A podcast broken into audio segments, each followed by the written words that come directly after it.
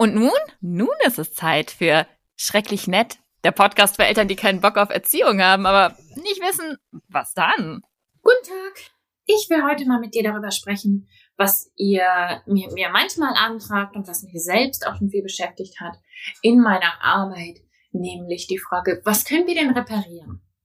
Manchmal ist es so, dass mich Eltern von Erwachsenen, ähm, Menschen, jungen Menschen an schreiben. Manchmal ist es so, dass mich Eltern anschreiben, denen es so geht wie mir, die einfach jahrelang erstmal so total hardcore alles durchgezogen haben oder keine anderen Vorbilder hatten oder keine Informationen hatten oder was auch immer und es jetzt anders machen wollen. Oder die einfach eine ganz, ganz schwere Zeit hatten, in der sie nicht so für ihre Kinder da sein konnten, wie sie das eigentlich wollten. Egal aus welchen Gründen. Manchmal ist das so, dass Eltern sich bei mir melden und sagen, wie mache ich das wieder gut? Und darunter schwingt auch immer so ein kleines bisschen so ein, ach, wie kann ich das rückgängig machen? Kann ich das wieder reparieren? Ist mein Kind für immer kaputt? Die eine Seite davon ist junge Eltern, meistens mit ganz, ganz kleinen Kindern, die sagen, oh, mein Kind hat das eine Mal, das hat so schrecklich geweint oder es war irgendwie im Kindergarten, dann wurde mir hinterher erzählt, dass mich ganz doll vermisst hat und es hat ganz doll geweint, ist jetzt das Vertrauen für immer kaputt. Die andere Seite davon sind, weiß ich nicht, ähm, Eltern von Jugendlichen, die sich bei mir melden und sagen, mein Kind nutzt Drogen, mein Kind belügt mich, mein Kind bespielt mich. Kann ich das noch reparieren? Ich habe da wirklich jedes Extrem schon erlebt. Und das Ding ist einerseits, ich kann dir keine Garantien da geben. Ja, ich beschäftige mich mit Elternschaft. Ja, ich beschäftige mich mit der Psychologie, mit der Soziologie, mit den kulturellen Hintergründen von all diesen Fragen. Aber ich kann dir nicht sagen, ob du das wieder repariert bekommst. Ich glaube, es ist die falsche Frage. Die Frage, die ich heute stattdessen beantworten werde, ist, wo kann ich denn anfangen? Weil was ist die Alternative? Dass du da sitzt und sagst, ja, es war scheiße, ich habe hier alles kaputt gemacht. Ja, ich sehe jetzt die Folgen in unserer Beziehung. Ja, ich sehe mein Kind leiden. Ja, ich sehe, dass wir miteinander ein Problem haben. Ja, ich sehe, dass mein Kind mich anlügt. Ja, ich sehe, dass ich Fehler gemacht habe. Und jetzt mache ich so weiter? Nein, natürlich nicht. Du wirst trotzdem versuchen, es anders zu machen. Also die Frage, soll ich es überhaupt noch versuchen oder soll ich überhaupt probieren, das zu reparieren? Es ist ja, die stellt sich ja gar nicht. Was, was ist die Alternative? Das Kind leiden lassen? Willentlich? Nee, natürlich nicht. Das heißt, unsere Frage muss sein, wie können wir uns annähern und ohne Garantien. Ohne dass es nicht sein kann, dass dein Kind irgendwann später mal dir sagt, du pass auf, das war nicht genug. Ich habe darunter gelitten, das war nicht in Ordnung für mich. Wir haben, Spoiler Alert, nirgendswo in der Elternschaft diese Garantie die ganzen Ideen von Attachment Parenting und mach dieses und still dein Kind 325 Jahre und mach dies und jenes und jenes sind ganz viele tolle Ideen dabei, ganz viele wunderbare Dinge. Aber sie sind verführerisch, dass man glaubt, oh, jetzt habe ich eine Garantie. Jetzt habe ich eine Garantie, jetzt kann nichts mehr schief gehen, jetzt wird mein Kind glücklich, zufrieden, wird niemals schwierige Zeiten erleben. Ey, erstens liegt es überhaupt nicht in deiner Hand äh, sowas wie eine Pandemie kann zum Beispiel passieren und dein Kind einfach mal die psychische Gesundheit zerschießen. Und außerdem auch all diese Dinge garantieren nicht, dass du es nicht trotzdem verkackst. Das ist überhaupt nicht unsere Frage. Unsere Frage muss vielmehr sein, wie beschäftige ich mich denn damit? Wie gehe ich denn auf mein Kind zu, wenn ich es, was definitiv passieren wird, verkacke? Oder wenn, wenn es dir so geht wie die eingangs erwähnten Beispiele, wo du vielleicht schon längere Zeit, vielleicht sogar die ganze Kindheit deines Kindes lang oder auch nur für einen kurzen Moment richtig Mist gebaut hast. Und du willst es jetzt anders machen und du willst versuchen zu reparieren. Also mit dem im Hinterkopf behalten, dass es keine Garantie gibt auf eine vollständige Reparatur und dass es auch nicht unbedingt eine Aussage über dich ist, dass du was falsch oder schlecht gemacht hast, wenn du das jetzt nicht alles perfekt repariert bekommst. Lass uns mal da reingehen. Was kannst du tun? Das erste, wichtig, anerkennen, was passiert ist. Du musst erkennen und anerkennen, was passiert ist. Wenn du da stehst und sagst, ah, es war nicht so schlimm, ich weiß jetzt auch nicht, warum mein Kind sich so auffühlt, mein Gott, also andere haben das aber auch erlebt und wir haben ja alle, keine Ahnung, die Pandemie gehabt oder meine Eltern haben viel schlimmere Sachen mit mir gemacht und blablabla. Wenn du das machst, dann machst du den Boomer-Move. Sorry an alle Boomer da draußen, ich hoffe, ihr versteht mich richtig. Ähm, da machst du den Boomer-Move und das ist dieses, ich hab doch, ne, du hast doch ein Dach über dem Kopf und hier was zu essen, was beschwerst du dich noch? Was natürlich für Menschen, die selber kein Dach über dem Kopf und nichts zu essen hatten, äh, verständlich, verständlich als Anmerkung ist. Ähm, also erstmal anerkennen. Und anerkennen bedeutet nicht Schuldzuweisung, bedeutet nicht diskutieren, wessen Schuld es ist oder warum du wie, was, wo gemacht. Anerkennung bedeutet, ich sehe, du bist verletzt. Punkt. Nicht, ob das richtig oder falsch ist, ob das Kind übertreibt oder nicht, ob das, das Kind die richtigen oder die falschen Gefühle hat, ob es anders sein sollte, ob die Verletzung größer, kleiner, zu welchen Anteilen die unsere Schuld ist oder vielleicht sogar die selbst vom Kind. Scheißegal, ich sehe, du bist verletzt. Punkt. Zweites Ding, was wir anerkennen müssen, und ich habe damit zu tun. Ich habe dich verletzt. Und das ist besonders schwer, gerade wenn es dir geht wie den meisten Menschen, die diesen Podcast hören, willst du es ja gut machen. Du hast ja einen hohen Anspruch an dich. Du willst ja, du willst es ja richtig machen. Du willst es ja toll machen. Du willst es ja, ja. Und das kann manchmal zu so einer Fragilität führen, dass wir, wenn wir dann merken, uh, da habe ich Scheiße gebaut, dass wir das dann abstreiten und dass wir uns winden und dass wir uns irgendwie versuchen, da rauszureden, anstatt es anzuerkennen. Und uns selbst gegenüber sanft bleiben. Ja, das größte Problem dabei sind wirklich Schuldgefühle. Schuldgefühle und Scham können dir hier total im Weg stehen. Etwas anzuerkennen ist was komplett anderes als Schuld zu suchen. Anzuerkennen ist einfach nur, aha, das ist passiert. Um etwas zu reparieren, muss ich erstmal verstehen, dass es kaputt ist. Und wo es kaputt ist und wie es kaputt ist. Das ist unser nächster Schritt nach dem Anerkennen. Wie sieht denn die Verletzung aus? Woran zeigt die sich denn? Was sehen wir? Natürlich können wir nicht in andere Menschen reingucken. Wir können nicht sehen, was sich in unserem Kind abspielt. Aber haben wir Verhaltensweisen? Haben wir das Kind, das sich nicht mehr bei uns meldet, jetzt wo es erwachsen ist und nicht mehr mit uns sprechen möchte? Sind wir sicher, dass es daran liegt, dass wir, dass wir dem Kind eine Verletzung zugefügt haben? Ist das Kind zurückhaltend? Ist das Kind ängstlich? Ich zum Beispiel habe, das habe ich schon öfter mal erzählt, eine meiner ganz großen, einen meiner ganz großen Aufwachmomente gehabt, als mein ungefähr dreijähriger Sohn mich angelogen hat, mir ins Gesicht gelogen hat. Ich habe gesehen, er hat, tut das, weil er Angst hat. Der schaut mir ins Gesicht, versucht zu lügen. Dreijährige sind sehr schlecht im Lügen. Und das, weil er Angst vor mir hat. Der hat Angst. Und das war einer dieser Momente, wo ich dachte, das ist die Verletzung. Ich sehe den Riss. Ich sehe, hier ist der Schaden. Das ist der Schaden, den ich angerichtet habe. Also wie groß ist der? Wie sieht der aus? Auch da wieder Scham und Schuld haben da nichts zu suchen. Um etwas zu reparieren, muss ich verstehen, wie ist kaputt gegangen, was ist das für ein Material, wie sieht es genau aus, wie lange ist es schon her, brauche ich dafür irgendwie besondere, weil ich kann es nicht reparieren, wenn ich nicht genau hinschaue. Ja, also das ist jetzt ein bisschen bescheuerte Metapher, weil ich wirklich schlecht in handwerklichen Dingen bin.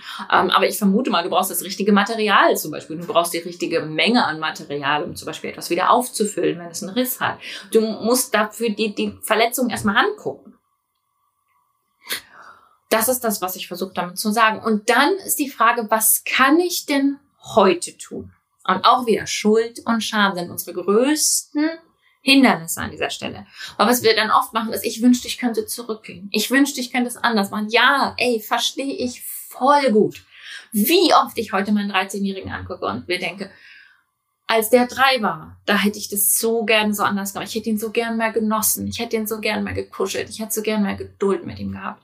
Ich hätte ihm so gern mehr das Gefühl gegeben, dass er richtig und wichtig und wunderbar ist. Ich hätte so gerne mir mehr Unterstützung geholt, damit ich besser für ihn da sein kann.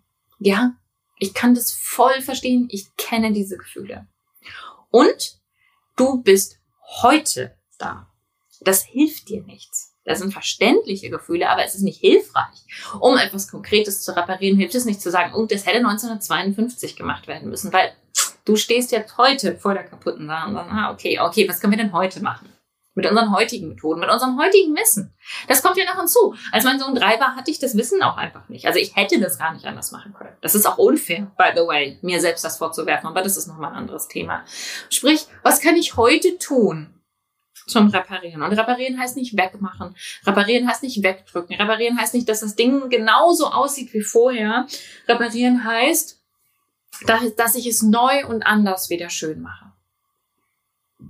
Ich lebe in einem alten Haus. In einem ganz, ganz alten Haus, das ich so über die Jahre mit meinem Ex-Mann jetzt alleine vor mich hin renoviere. Und ich habe festgestellt, es wird mit am schönsten, wenn ich nicht versuche, das uralte Haus mit seinen Ecken und Macken und es hat irgendwie noch, die Außenwände sind auch mit Pferdehaaren und Lehm gefüllt zur Isolation nicht zu versuchen, das modern zu machen und schick zu machen und alles überzustreichen, sondern die Ecken und Kanten zu umarmen, die abblätternde Farbe auch mal zu lassen an einer Stelle, die alten kaputten Türen zu lassen, die, die Dinge, die eine Geschichte erzählen. Das hat seine Schönheit. So ein bisschen so, mit so Liebe zum Vintage. So kannst du dir dieses Reparieren vorstellen. Das heißt, du versuchst nicht jetzt zu mal, oh, jetzt ist alles wieder super und wir sind die besten Freunde für immer, sondern es ist ein, was kann ich jetzt für unsere Beziehung tun? Du kannst zum Beispiel mit diesem Anerkennen hingehen zu deinem Kind und sagen, ich sehe das heute. Wenn dein Kind erwachsen ist, dann kannst du vielleicht ein Gespräch mit deinem Kind suchen. Oder du kannst, wenn dein Kind noch ganz, ganz klein ist, sagen, ich sehe, dass ich dich verletzt habe und es tut mir sehr leid. Nur das. Keine Schuld, keine Scham, keine Erklärung, kein gar nichts. Nur anerkennen. Das kannst du super gerne teilen. Die meisten Menschen wissen das sehr zu schätzen. Viele, viele Menschen, viele Eltern, mit denen ich spreche, wünschen sich genau das nur ein einziges Mal von ihren eigenen Eltern. Nur, dass die mal sagen, es tut mir leid. Das war doof. Ich habe dich verletzt. Ähm, das kannst du tun. Und dann kannst du schauen, was ist es denn genau, was jetzt in unserer Beziehung so belastet ist? Ist es zum Beispiel das Vertrauen? Das ist eine häufige Spätfolge von abwertender und nicht besonders friedvoller Erziehung, ist, dass das Kind einem weniger vertraut. Wie kann ich mich vertrauenswürdiger zeigen? Was ist eine konkrete Sache, wo ich heute anfangen kann, vertrauenswürdiger zu sein? Ist es zum Beispiel, ähm, dass ich lerne, meinen Körper besser zu regulieren? Also eine konkrete Handlung. Es hilft alles nichts, wenn man das in der Theorie macht und in der Praxis passiert nichts. Sondern du brauchst jetzt eine konkrete Handlung. Zum Beispiel kannst du anfangen, ähm, dich mit ähm, Körperarbeit zu beschäftigen, mit Nervenregulation, verschiedene Sachen auszuprobieren und zu gucken, wie kann ich mich besser regulieren, dass ich nicht mehr so ungeduldig und gemein in bestimmten Situationen reagiere. Du kannst den Weggefährtinnen beitreten, meinem Mitgliederbereich. Du kannst dir ein Coaching buchen bei mir und bei anderen KollegInnen. Und ich sage das jetzt nicht, um dir das bei mir zu verkaufen. Geh zu irgendjemand anders. Das ist überhaupt nicht der Punkt. Aber du kannst dir konkrete Unterstützung holen zum Beispiel um dich vertrauenswürdiger zu zeigen, damit dein Kind erlebt. Das nächste Mal, wenn ein Glas runterfällt, werde ich nicht angeschrien. Das nächste Mal, wenn ähm, mir, wenn, wenn irgendwas schief läuft, versuchen wir miteinander eine Lösung zu finden. Ähm, das nächste Mal, wenn ich starke Emotionen habe, ist meine Mutter, ist mein Vater, ist mein Elternteil bereit, bei mir zu sein und die mit mir auszuhalten, weil die Person sich besser regulieren kann. Vertrauen lässt sich, du merkst das schon, vor allem wenn, das, wenn wir über einen langen Zeitraum reden, jetzt nicht über Nacht wiederherstellen. Das wird, lässt sich vielleicht nie vollständig wiederherstellen. Aber, da sind wir wieder am Anfang, was ist die fucking Alternative, dass du weiter das Vertrauen deines Kindes verletzt? Nein, natürlich nicht. Du bemühst dich jetzt um Schadenbegrenzung, Schadensbegrenzung. Es kann auch was anderes sein. Es kann auch sein, dass es sich auf andere Art und Weise zeigt in eurer Beziehung. Dann musst du dir genau angucken, wo zeigt es sich denn und wie kann ich helfen. Das kann zum Beispiel sein, dass das Kind Symptome psychischer Erkrankung zeigt gib deinem Kind Hilfe, bring dein Kind in Therapie, geht gemeinsam in Therapie. Wirklich, ich bin ein Fan von Therapie und Begleitung und Ernst nehmen. Ehrlich, das ist überhaupt kein Zeichen der Schwäche. Das ist ein Zeichen davon, dass du es ernst meinst mit dem Reparieren. Es kann auch sein, dass es was Kleineres ist, ja, dass ich an bestimmten Themen zum Beispiel, dass du einfach an bestimmten Themen merkst, so, Alter, da kommen wir irgendwie überhaupt nicht miteinander klar. Und du kannst vielleicht entweder für dich selbst oder gern mit Hilfe diese Themen aufarbeiten oder versuchen, bessere Lösungen zu finden für diese Themen. Wenn du dich zum Beispiel festgebissen hast an bestimmten Themen und die für dich selber extrem schwierig sind, dann ist es vielleicht hilfreich, wenn du dem Thema eine Weile aus dem Weg gehst, um nicht weiter eure Beziehung zu belasten. Oder wenn jemand anders, wenn du jemand anderes hast, der als Elternteil dieses Thema übernehmen kann oder ähnliches.